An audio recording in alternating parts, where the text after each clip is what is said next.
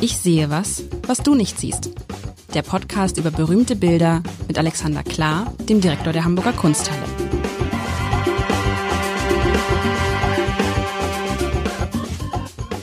Herzlich willkommen. Mein Name ist Lars Heider und ich habe mir in der in der letzten Folge, in der vorletzten Folge, was habe ich mir genau gewünscht, Alexander, von dir? Irgendwas Desaströses. Genau, ne? vergangene, vergangene, vergangene Desaster. Wir hatten es ja irgendwie, naja gut, aus äh, aktuellen Anlässen äh, hatten wir es viel von Desastern oder von Katastrophen und ähm, da hattest du dir was gewünscht. Und ich habe gedacht, ich, äh, wie so oft, ich anti-erfülle das ein bisschen. Was heißt anti-erfülle? Das heißt, wenn ich das Bild jetzt sehe, das Bild ist ja das Gegenteil von einem Desaster. Also auf den ersten Blick, aber das Auf den ersten Blick, genau. Lass uns doch in das Bild einsteigen und äh, mit dem Ziel womöglich über Desaster zu reden. Also es ist erstmal ein extrem buntes Bild. Ein Bild, das ja was zeigt eigentlich. Man hat das Gefühl, es ist eine überdimensionale Blumenwiese vielleicht, ein, ein, ein oder ein, ein ganz großer bunter, nee, eher als eine, man, man stellte sich vor, ähm, man, äh, man hat einen Menschen geschrumpft. Ganz, ganz klein geschrumpft, so auf Ameisen- oder Käfergröße. Und diese, diese Menschen, nämlich zwei bis zwei, zwei, die ich auf jeden Fall sehe, zweieinhalb, uh, uh, da ist noch, uh, der, der Tod ist auch mit dabei. Also diese Menschen sind auf jeden Fall geschrumpft auf, auf kleinste Größe und liegen jetzt so am Rand einer Wiese da. In den Grashalmen, in den Pflanzen, Überall sieht man Pflanzen, gelbe Blüten, rote Blüten und so weiter. Und ganz unten links auf dem Bild sitzt ein, wie auch immer, nee, es ist ein Paar, ich weiß es gar nicht, eine, ein ganz kleiner Mensch, der sieht aus, als hätte er auch so Flügel oder könnte fliegen mit so einem abgeknickten Kopf, der ganz gelb ist und so ein rotes Oberteil hat, vielleicht eine Frau. Daneben ist so ein schwer zu definierende Person, Figur, ein, ein, ein, ein grünlicher Typ, der nach dieser Frau greift und hinten im Hintergrund, weiter, ganz weit rechts, ist so der Klasse, also ein, ein, ein, eine Figur, nur so ein Umhang, ne, mit einem, mit einer Kapuze über dem Kopf und in dem Kopf sieht man nur so ein rotes irgendwas. Das sieht sehr bedrohlich aus. Es könnte sozusagen der Tod sein, der da über die Wiese. Also irgendwie ist es ein, ein bisschen absurdes, ein absurdes Bild, mit dem ich jetzt was für eine Katastrophe, weil an sich ist dieses Bild hell und freundlich und nett, wenn da nicht dieser böse Mensch mit der Kutte hinten wäre. Was, was ist das? Also es ist mysteriös und es begegnet einem, äh, wenn man zurzeit in der Kunsthalle in die Ernst-Wilhelm-Ney-Ausstellung geht. Und äh, da befindet sich so im zweiten Drittel seines Schaffens, da die Ausstellung chronologisch gehängt ist, befindet man sich also da schon ähm, äh, mal, kurz vor der Zeit, wo er berühmt wurde und im Jahr 1942. Und äh, uns Europäern klingeln da natürlich sofort alle Alarmglocken. Das Bild heißt relativ unverfänglich Mondnacht, wobei wir uns darüber nochmal unterhalten können, was das für ein Mond ist, der da strahlt. Es ist ja nun, ist ja Tag hell, ne? Es ja, ist ja die Sonne, okay. In Klammern Liebesnacht, Liebespaar unter Bäumen und es ist aus dem Jahr 1942. Und genau diese Figur, die du beschrieben hast, hab, dann fiel mir etwas ein, als du gesagt hast, wo sind denn vergangene Desaster? Mir fiel nämlich ein, dass es neulich zu eben dieser Ausstellung eine fundamentale Kritik gab, die mich sehr gefreut hat, weil ich mag Verrisse gerne. Allerdings ähm, äh, war das dann doch so, dass man ähm, ein bisschen ins Nachdenken geriet. Die, die Grundton dieses, dieser Kritik war, der Nye ist nie berühmt geworden, weil der hat immer so schön bunt gemalt und seinem Leben sieht man nicht an, dass es da die Tragik des Zweiten Weltkriegs gab. Und deswegen ist er verurteilt zur Damnatio Memorie im, im Orkus der Geschichte, weil, sorry, wer nach der Tragödie des Zweiten Weltkriegs so bunt malt, der ist nicht ernst zu nehmen.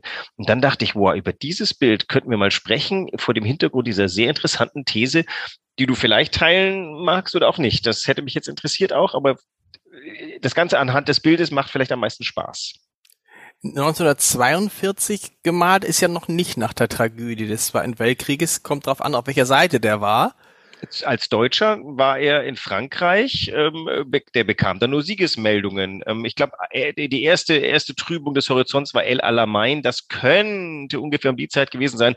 Das war aber, glaube ich, für Zeitgenossen. Er war, ähm, also Ney war eingezogen als Soldat äh, wie das so war, ist aber irgendwie zum Kartenzeichnen in die französische Provinz geschickt worden, mhm. ähm, weswegen er wie viele andere Etappensoldaten ähm, in Frankreich sich ein schönes Leben gemacht hat. Der ist nach Paris, hat Kandinsky getroffen, Picasso hat er nicht getroffen, er hat Juan Gris großartig gefunden, er hat sich an französischer Kunst besoffen gemacht vor lauter Glück und hat ähm, nebenher malen können. Er war zu dem Zeitpunkt schon im Hauptberuf Maler, hatte vorher schon, der hatte schon Ausstellung gehabt, der ist halt dann eingezogen worden. Er hatte sich, ähm, er war definitiv, das kann man nicht konstruieren, kein Gegner des Nationalsozialismus, sondern ein braver junger Mitläufer. Er war kein Parteimitglied. Ähm, äh, also es ist äh, wie alles in dieser Zeit recht grau. Und äh, das ist natürlich ein, in der Zeit, in der wir jetzt leben, natürlich ein interessanter Moment. Wie sehr bildet sich oder sollte sich eigentlich die, die eine Zeit, auch die negativen Aspekte einer Zeit in der Kunst niederschlagen? Und tut's das hier vielleicht noch unerwartet, wenn man anfängt? Ja, aber, aber wenn man jetzt guckt, ist es ja schon so, wenn man zwei Drittel des Bildes ist irgendwie so, schön und hell und farbenfroh und fröhlich. Aber man sieht ja das Unheil in dem letzten Drittel, vielleicht auch eher Viertel des Bildes, aufziehen, ne? Wo das Bild auf einmal eben nicht mehr so hell ist und grün und gelb und was weiß ich noch, orange, sondern ganz rot, schwarz. Und dann steht da dieses Unheil in Form dieser Kutte, dieses Menschen in dieser Kutte, der nun alles aussieht, aber irgendwie nicht äh, äh, fröhlich. Also, es ist also ja offensichtlich, offensichtlich droht. Mein Eindruck wäre jetzt, den, diesem Liebespaar, was hier aber auch, über das wir auch sprechen müssen, weil die Frau ist die Frau, aber der Mann ist so, als würde er fast weggesogen von ähm, ähm, richtig von dem, als würde er, als würde er abge, also natürlich jetzt, wo ich es weiß, 42 Leute werden eingezogen so. Ah, okay, das kann es natürlich sein, ne? da hinten ist sozusagen das, das ist der Sinnbild des Todes. Du gehst jetzt in den Krieg, es geht auf Leben und Tod und komm aus deinem privaten Paradies raus. Ich muss dich abholen. Du, das ist ja das, was Nei damit vielleicht sagen wollte. Du nix schon. Womöglich. Womöglich. Ja, du bist es nicht. Weiter. Nein, nein, das Bild spricht mehr als tausend Exegesen. Das ist der Punkt. Ähm, wenn man willens ist hinzugucken, rufen wir jetzt mal dem Rezensenten zu und sagt, dieses Bild ist überhaupt nicht lyrisch und überhaupt nicht irgendwie äh, freundlich, sondern es ist tatsächlich natürlich auf das Private runtergetan womöglich die Abschiedsnacht des Soldaten, der da schon feldgrün gemalt ist, ähm, bevor er in den Krieg geschickt wird. Ein Krieg ist die Summe aus ganz vielen Einzelschicksalen. Es ist, glaube ich, vollkommen irrsinnig zu verlangen, dass ein Bild irgendwie die Gesamtheit dieses Krieges abbildet. Und hier in diesem Bild können wir schon sagen, was da hinten droht, denn es beugt sich so leicht böse nach vorne, hat auch rot und ist einäugig, so ein, ein fieser mhm. Kriegszyklop. Ähm, das äh, bedroht diese, diese Idylle, die offensichtlich ähm, nach dieser Nacht die Ende haben wird. Äh, von der Nacht muss man, ich weiß nicht, wie er auf die Nacht kommt, weil er hätte er es anders malen müssen, wahrscheinlich. Aber tatsächlich ist gerade in diesem, das, das ist ja dieses, was wir auch vielleicht im, im, im Krieg mit der Ukraine erlebt haben, ne? so das Gefühl, ach, wird schon irgendwie alles gut werden und eben war noch alles gut, was ja ukrainische äh, Mütter, Töchter, Väter, Söhne beschreiben. Eben hatte ich noch ein ganz normales Leben und plötzlich habe ich gar nichts mehr. Ja. So, und so ist es da ja auch. Also der Weg von, ach, wir lieben uns und wir haben eine schöne Zeit vor uns bis, uh, jetzt wird's ganz bitter, ist nicht weit an der Stelle. Und tatsächlich wird auch das Schönste dann bedrohlich und undefinierbar, denn in der Tat, diese Nacht ist keine Nacht, dieser Mond ist ja hell wie nichts und gleichzeitig ist der nicht freundlich, wie der Mond zu sein pflegt, sondern der ist ja auch so gespalten, zerborsten. Das ist ja auch eine Granate, die irgendwo explodiert. Es gibt so ein Bildtopos aus dem Ersten Weltkrieg, wo ähm, über Schützengräben Dinge explodieren. Das ist so auch aus dem Expressionismus herausgeholt worden. Das sind so grelle Farbflecken die, die zerfasern. Ich weiß jetzt nicht, wie sehr Nei sowas vor Augen gehabt hat, aber es ist im kollektiven Bildgedächtnis gewissen, gewiss drin gewesen. Da ist ja nichts Schwarzes an dieser Nacht. Diese Nacht ist ja nee. gleißend hell. Und interessant ist doch, 1942 durfte man dann sowas malen? Ja, also was, was ja den, was ja den Krieg jetzt, es ist ja keine Verherrlichung des Krieges da gerade, ne, sondern genau das Gegenteil. Also äh, Ney hat zu dem Zeitpunkt sicherlich nicht ausgestellt und er war sich sicherlich darüber im Klaren, dass er ähm, auf absehbare Zeit, also zu diesem Zeitpunkt war klar, Deutschland wird die Welt erobern. Das heißt, für den war, als er dieses Bild war, überhaupt nicht klar, ob dieses Bild jedes Licht äh, der Öffentlichkeit erblicken mhm. würde, denn es herrscht die Doktrin, dass erstens die Art, wie er da malt, vollkommen äh, artfremd ist, zumindest was die äh, Nazis dann vorgegeben haben. Ähm, äh, plus tatsächlich, das Sujet ist ja jetzt nicht, also zur selben Zeit malt Elk Eber ähm, Handgranaten. Nee, das stimmt nicht, der malt das zehn Jahre früher fast schon. Aber es malen, also Nazi-Maler malen Krieg, Heroismus, U-Boote, ähm, alle möglichen Dinge, aber nicht den privaten Abschied in einer Mondnacht, hinter dem der Tod lauert. Das heißt, wer Augen hat zu sehen, kann diese Bild sehr wohl ansehen, dass das hier nicht, weil es bunt ist, eine Feier von, ähm, von Glück ist, sondern bunt ist hier was anderes. Und ich glaube, die schöne Analogie ist, weil du sagst, dir fehlt das Dunkel für die Nacht. Vielleicht ist auch das Problem, dass wir mit bunt erst einmal Freude zu verbinden glauben. Die Frage ist, wie freudig ist dieses Bild, obwohl es bunt ist? Naja, es, es täuscht einen natürlich, ne? Wenn du nur mal so vorübergehst, denkst du, ach, was für ein schönes Bild. Und äh, wenn du nicht ganz aufpasst, dann siehst du rechts das Unheil gar nicht, was dann da dreut. Und aber natürlich dieser Kontrast ist ganz gut. Und es ist ja auch, Kunst ist ja auch immer, dass es nicht so banal ist, ne? Dass man nicht so, ähm, wenn da jetzt irgendwie einer stehen würde mit einem Hakenkreuz und hätte eine Handgranate in der Hand, dann wäre es irgendwie platt. Und genau. so ist es natürlich mehr so dieses, also dieses, dieses Gefühlsfeld und auch, vielleicht auch dieses, vielleicht hat es der Nahe auch gehabt an dem Punkt, das weiß man nicht, dieses Zerrissene. Ne, so richtig so, ich stelle mir das auch jetzt in Russland so vor, wissen, die, die, Leute können schon wissen, was ist, aber wenn du so einseitig informiert wirst, ne, dann denkst du vielleicht, ja, das ist wirklich nur eine militärische Spezialoption und die im Westen lügen und guck mal, was die im Westen alles machen und so, das ist die, die Sichtweise und die Art und Weise, wie du dir dann tatsächlich ein Bild darüber machst, ist ja abhängig von so vielen verschiedenen Dingen und Quellen. Interessant übrigens, ein Bild davon macht's. Dieser ja. Spruch. Also das ist hier, und vielleicht war es bei ihm mehr so dieses, diese, es war gar nicht so die Angst irgendwie, was wird aus Deutschland, sondern mehr die Angst, was wird aus mir und was wird aus den vielen Menschen, die wussten, ich muss jetzt an die Front ziehen. Für, für, eine, für eine vermeintlich, ne, äh, für eine vermeintlich äh, große Tat, was sie nicht war aber trotzdem, ich, ich, ich kenne das vom, vom Uropa meiner Kinder, der dann auch zwischendurch nach Hause gekommen ist, äh, seine äh, die Uroma geheiratet hat und dann wieder in den Krieg zog. Das waren natürlich dann Momente des Abschieds, die furchtbar waren, die wir uns gar nicht vorstellen können. Also für uns ist ja im Retrospekt, wir wissen einfach, unsere Eltern wurden gezeugt in irgendwelchen, ähm, äh, auf irgendwelchen Urlauben und das Ganze hat geklappt. Aber mit welchem Gefühl sind denn äh, die Eltern voneinander geschieden? Die, die, also meine Großmutter konnte nicht wissen, ob ihr Mann zurückkehrt, mein Großvater konnte nicht wissen, ob er zurückkehrt und ähm, äh, es war nicht klar, ob die Kinder, die da, es gab zu der Zeitpunkt schon ziemlich viele ähm, Kriegsweisen, Halbweisen.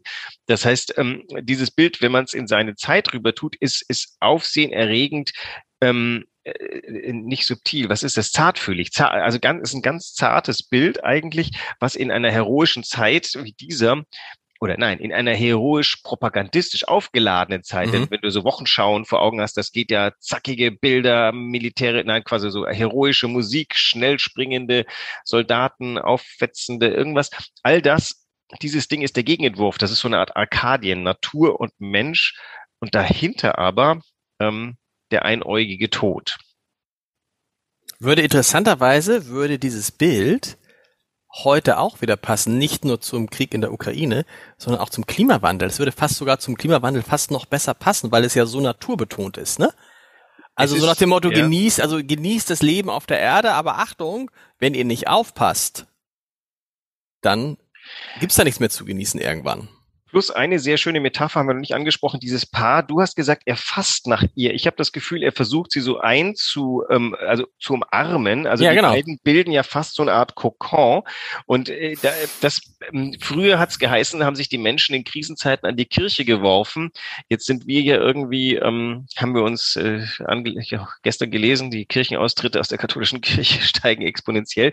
Wir haben jetzt irgendwie nichts Spirituelles mehr damals wie heute ist, glaube ich, Familie der engste kleine Verbund, Paar, Kleinfamilie, das, woran man sich überhaupt noch festhalten kann. Und das, das ist hier sozusagen der, der Na, Er, er versucht ihn zu beschützen. Jetzt, wo du das sagst, sehe ich, dass der, also der, der Mann, der, der grüne Mann, der linke Arm von diesem Mann ist ja grün, aber der rechte ist in der gleichen Farbe wie der Körper der Frau, so, so nach, ne, so, das als ob das, als ob das miteinander oder, verschmelzen würde, oder ja, die Frau sagen, hat den Arm hinter sich, so äh, liegt so wie die Demoiselle Davignon. Ja, aber das, nee, das, guck mal, die hat ja den, das würde, das glaube ich geht anatomisch gerade nicht. Dann hätte er auch kein, äh, egal. Ja. Auf jeden Fall ist dieses, äh, ich beschütze dich und so dieses, wir haken uns unter, ne? Wir haben ja uns und wir müssen uns gegenseitig helfen und so. Also Das ist schon stark. Aber glücklich wirken sie beide nicht, sondern es ist, nee. hat was Verzweifeltes. Es hat auch wirklich so was Letztes. Übrigens, also das ist eine ganzen Reihe von Bildern, die um dieses Bild herum sind. Diese Metapher von geschlossenen Augen, von, von Köpfen, die so eierköpfig sind. Also der Mensch reduziert auf wirklich ganz simple Formen. Ähm, jetzt kann man ganz sachlich mal sagen, er, sein Aufenthalt in Frankreich war nicht ganz umsonst. Äh, da gibt's eben diese Tradition, die vielleicht tatsächlich von Picassos Demoiselle d'Avignon, diesem aufsehenerregenden Bild, was heute in New York ist, ähm, den, den Menschen reduziert auf das Maskenhafte. Die Maske mhm. aber wiederum als eine Maske von Verzweiflung, von Glück, von ähm, James Ensor hatten wir mit seinen Masken. Die Maske ist schon eine, ist eine Metapher für bestimmte Gefühlszustände oder die Möglichkeit, sie auszudrücken. Und hier diese beiden Masken, die sind ähm, in sich gekehrt. Jede für sich so ein bisschen, also mit in der Not ist man dann auch zu zweit allein.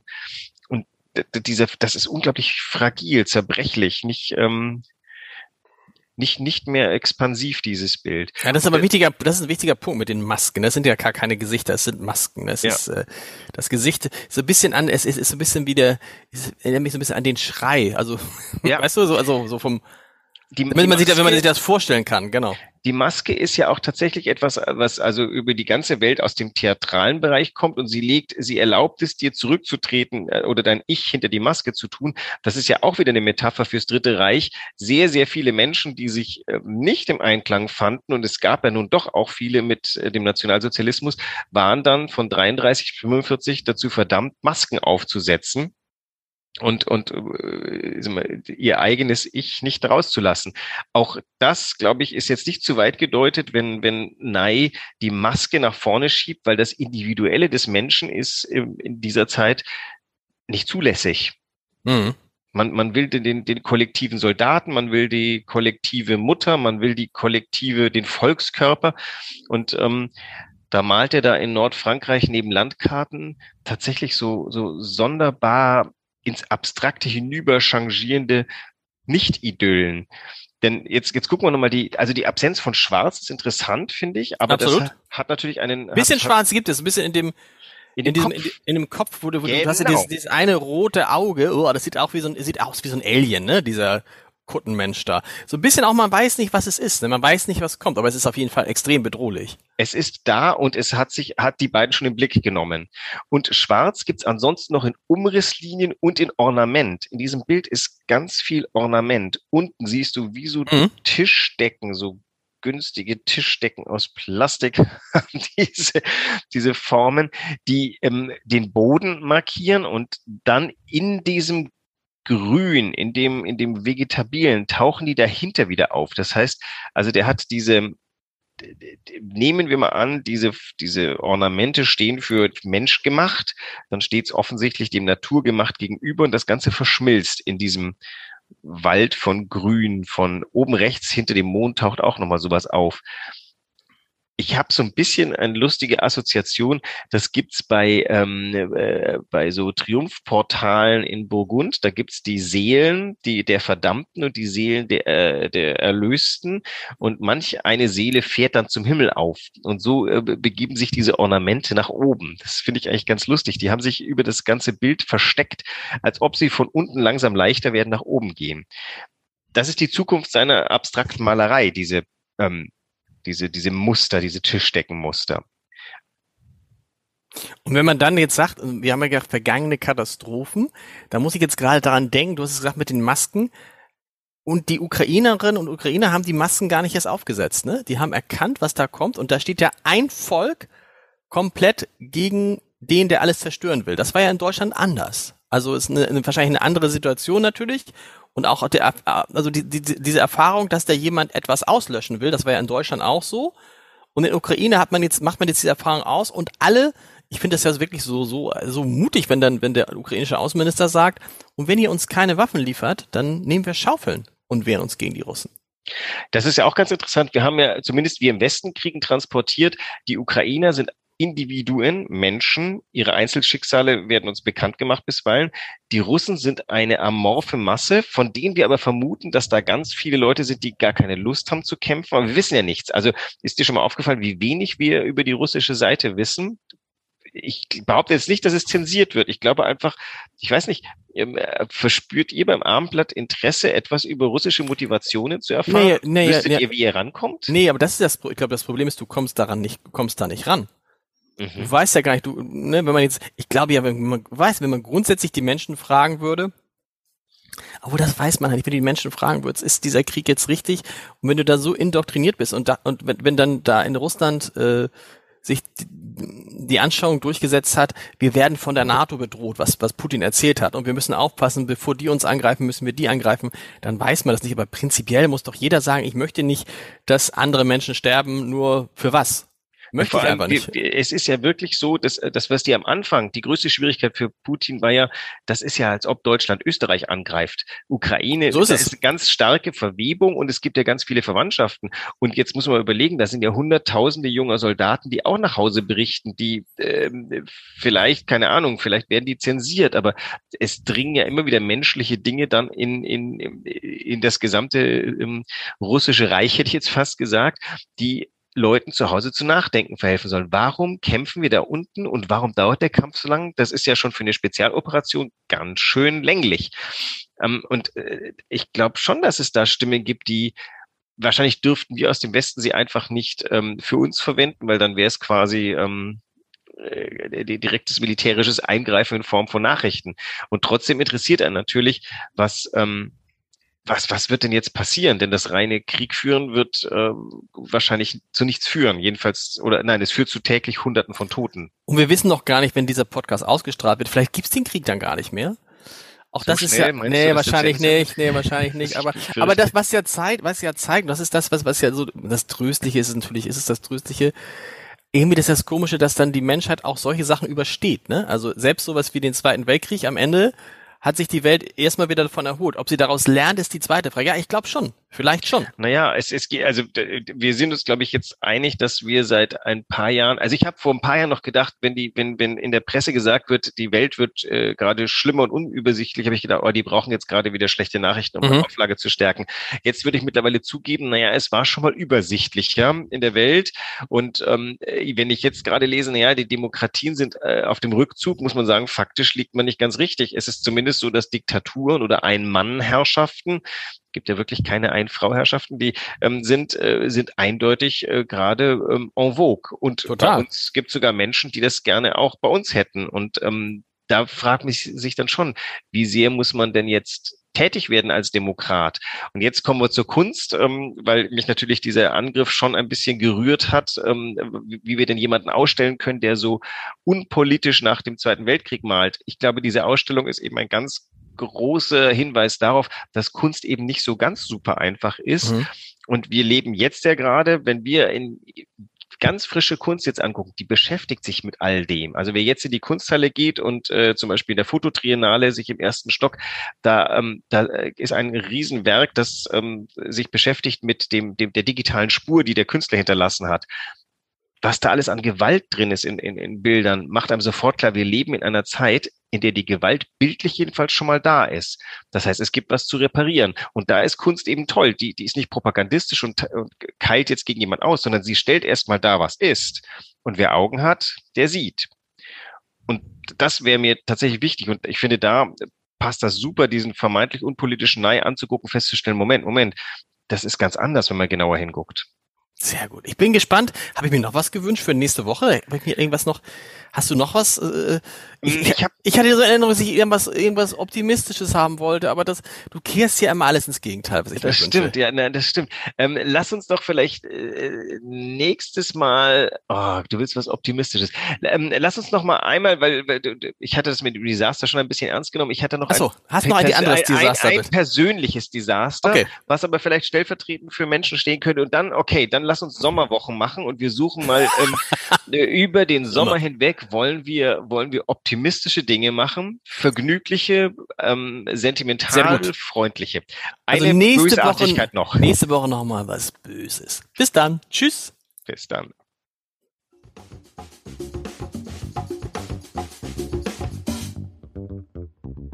Weitere Podcasts vom Hamburger Abendblatt finden Sie auf abendblatt.de slash podcast.